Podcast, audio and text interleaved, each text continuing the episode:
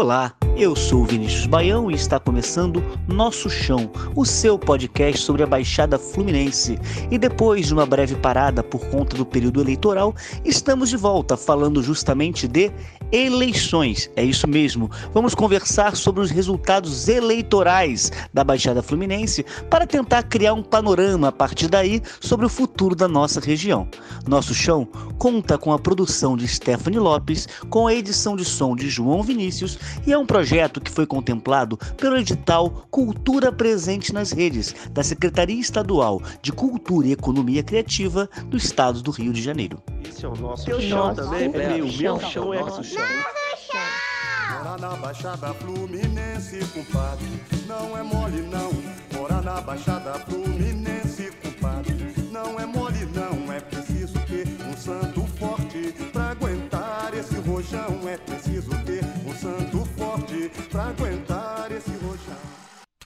Neste terceiro episódio, contamos com a participação do Douglas Almeida. Douglas é economista, coordenador de mobilização da Casa Fluminense, além de ser um grande estudioso da política da Baixada Fluminense. No início desse papo, Douglas nos contou quais são as primeiras impressões que ele tira desse pleito, contou também se houve espaço para novidades ou se os eleitores continuaram apostando em nomes tradicionais da política da nossa região e avaliou ainda o impacto da política nacional no pleito desse ano. Olá, Baião e todo mundo que está ouvindo esse podcast. A primeira impressão que eu tenho é que, mesmo com as regras eleitorais, sobretudo dos limites de gastos das campanhas, está cada vez mais caro se eleger na Baixada, principalmente pensando as dinâmicas de compra de votos muito comentadas pela população. Isso aumenta a presença nas câmaras e em muitas prefeituras de eleitos que parecem pouco preocupados com o interesse público. Outro ponto é o fim das coligações proporcionais. Primeira eleição municipal com esse critério tem partido e diretório que soube bem fazer essa conta. Para ser sincero, houve um equilíbrio, teve espaço para candidaturas inéditas, mas a população apostou também em candidatos já conhecidos. Tivemos reeleição de prefeito nas maiores cidades Duque de Caxias, que depende de uma decisão da Justiça, Nova Iguaçu e Belfor Roxo. São João tem segundo turno, mas com o atual prefeito concorrendo com um adversário que já é conhecido na cidade, é, deputado estadual e ex-vereador. Eu vejo com novidade o resultado em Japeri, com a eleição de uma prefeita filiada ao PDT, a doutora Fernanda, derrotando ex-prefeitos na disputa. Queimados também é novidade, com a vitória de Glauco Kaiser, professor e pastor, filiado ao Solidariedade, tirando da prefeitura o grupo político ligado ao deputado Max Lemos, que já governava a cidade por anos. No legislativo, que contribuiu bastante em algumas cidades para mudanças nas câmaras, foi o fim da coligação na proporcional. Teve gente com boa votação ficando de fora, seja por ter muitos candidatos fortes no partido, ou no caso do PSOL em Caxias, com dois candidatos bem votados, a Rose e o Wesley, mas o partido não atingiu o coeficiente eleitoral. Falando de Caxias, ela foi a cidade com a menor renovação na Câmara, enquanto Japeri terá uma Câmara 80% diferente nessa legislatura. Na Baixada, na média, o índice de renovação foi de 58%. Isso não significa mudança. O MDB, seguidos do PL, Progressistas, DEM e do Solidariedade foram os partidos que mais elegeram vereadores na Baixada. Somados, chegam a 40%.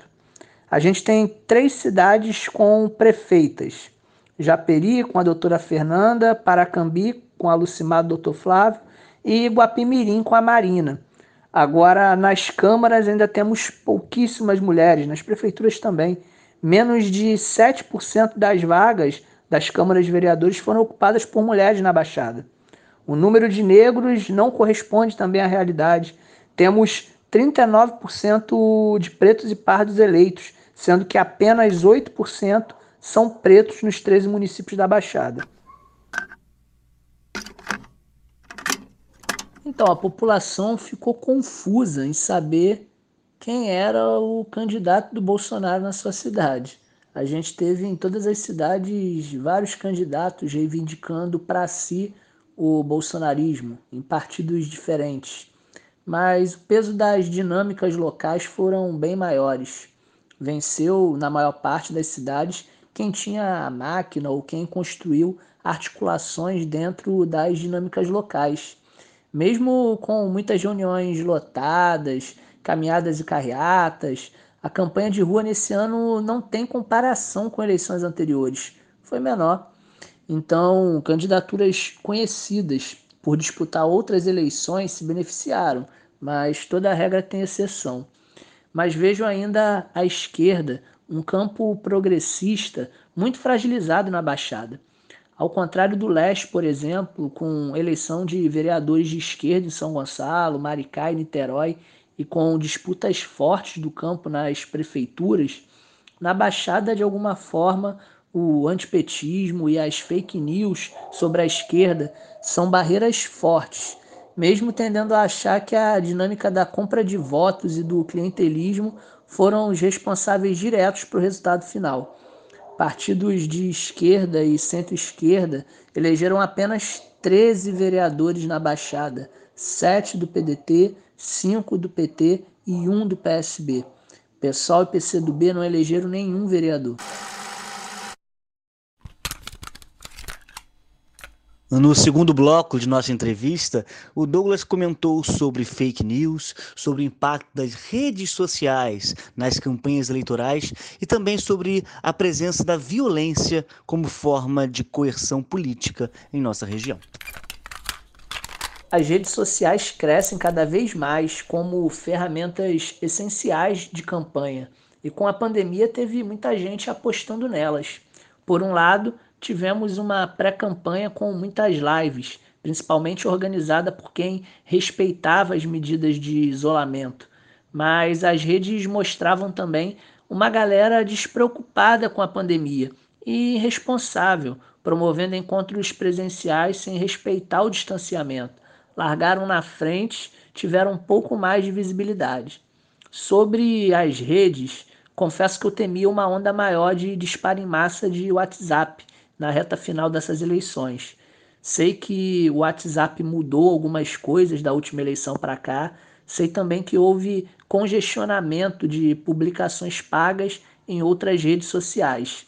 Diante disso tudo, ficou a impressão que na eleição municipal o contato com o eleitor, as articulações com lideranças do bairro e as alianças com diferentes grupos na cidade fazem mais a diferença. Fake news teve sim. Teve a famosa fofoca também. Eu vi bastante no início da campanha as fake news tentando isolar as candidaturas de esquerda. Coisas horríveis, tentando ludibriar a população, usando a fé das pessoas, utilizando de má fé uma questão que é muito importante para a população, que é a questão da religiosidade.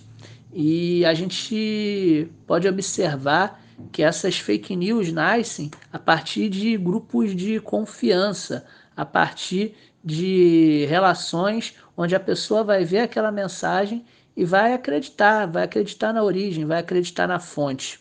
Na reta final rolou também bastante mentira, mas começou também a aparecer muitas denúncias e investigações sobre os principais candidatos. Isso acaba virando o comentário nas ruas, na conversa na esquina, no papo do bar. O problema é que todo mundo está assumindo para si a sua verdade. Tempos difíceis, meu povo. A violência na política é cada vez mais reconhecida no mundo como uma tática para impedir a participação de determinados grupos nos espaços de tomada de decisão. Na Baixada, isso está muito ligado às dinâmicas locais de poder, que passa pela atuação de grupos criminosos. Tem um conceito chamado clientelismo homicida, que é utilizado para relatar essa dinâmica, onde o homicídio é o primeiro recurso a ser utilizado nas disputas territoriais. Infelizmente, vemos um número alto desde 2016 de assassinatos de pré-candidatos, candidatos, cabos eleitorais e vereadores, sem contar as tentativas de homicídio e atentados. Isso impede né, o processo de renovação na política, isso amedronta né, muitos grupos que tentam é, participar do processo eleitoral. Mais uma vez, a gente vive tempos bem difíceis, Baião. Para terminar essa entrevista, eu perguntei ao Douglas o que ele espera da política da Baixada para os próximos quatro anos e como os resultados municipais deste ano podem afetar as eleições estaduais e nacionais de 2022. Eu poderia ser otimista aqui, mas estaria mentindo. A gente tem nos próximos quatro anos um grande desafio, porque tem grupos políticos na Baixada que mostraram muita força nessas eleições e vão querer colocar sucessores, almejar novos cargos em 2022 e ampliar espaços em 2024. Para quem não ficou satisfeito com essas eleições, tem um trabalho pedagógico pela frente, de diálogo com a população. Em algumas prefeituras é possível estabelecer interlocução. Acho que a sociedade civil precisa estar atenta para essas brechas e espaços, principalmente pensando o monitoramento de políticas públicas. Agora, o campo progressista precisa mais uma vez sentar, avaliar e repensar os passos, porque a gente vem de uma votação expressiva do Bolsonaro nas eleições de 2018 e agora, em 2020, os partidos de esquerda não elegeram 7% do total de vereadores na Baixada. Claro que nas eleições municipais o clientelismo e a compra de votos contribuem muito para o resultado, mas a esquerda, por exemplo, tem uma votação bem abaixo do que poderia ter. Para 2022, a gente depende muito dos movimentos que o Bolsonaro vai fazer. Se imaginarmos que ele vai para um partido do Centrão, ele sai fortalecido na Baixada. E tem muita gente eleita aqui que não apoiou o candidato bolsonarista da cidade, mas que numa eleição nacional estará vinculado à imagem dele. A centro-direita e seus possíveis candidatos também encontrarão palanques na Baixada. Uma coisa é certa: a esquerda sai atrás aqui, vai precisar de muito trabalho para se conectar com a população, refazer laços. Pela velocidade das mudanças, ainda está cedo para entender como se dará 2022, mas pode ter certeza que os votos da Baixada e das favelas periferias, de modo geral, terão muito peso nesse processo e isso depende de como a população terá liberdade de escolha, como estará a nossa democracia em meio a dinâmicas locais tão complexas. Baião, eu desejo boa sorte para o povo, para a Baixada, para o Brasil. Precisamos em breve ter motivos para comemorar. Agradeço a você que ouviu nosso podcast até aqui. Se quiserem me seguir nas redes sociais, Vinícius Baião SJM, esse SJM de São João de Meriti, tanto no Instagram como no Facebook. E para terminar esse episódio, segue o quadro Nosso Som, onde a cada programa ouvimos alguma canção autoral de um artista da Baixada. Para esse episódio, vamos ouvir a canção Veloz, composta e interpretada por Zeca Vieira. Um abraço e até o próximo Nosso Chão.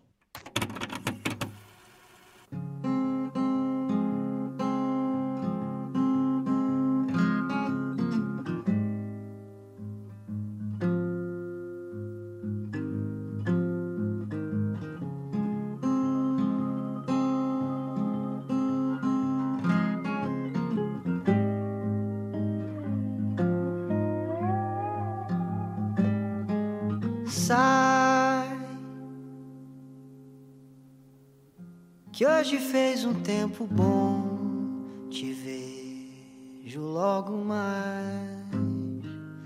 Mas volta atrás, pra gente não perder o tom. Tudo é veloz demais. Quero morar num lugar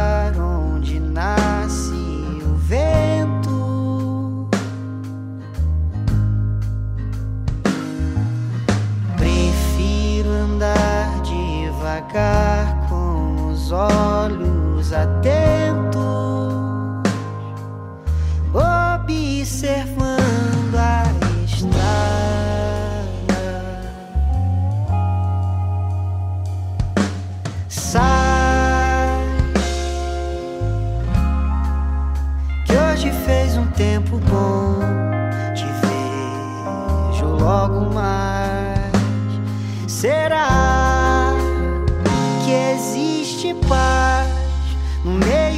dessa multidão que só quer mais e mais?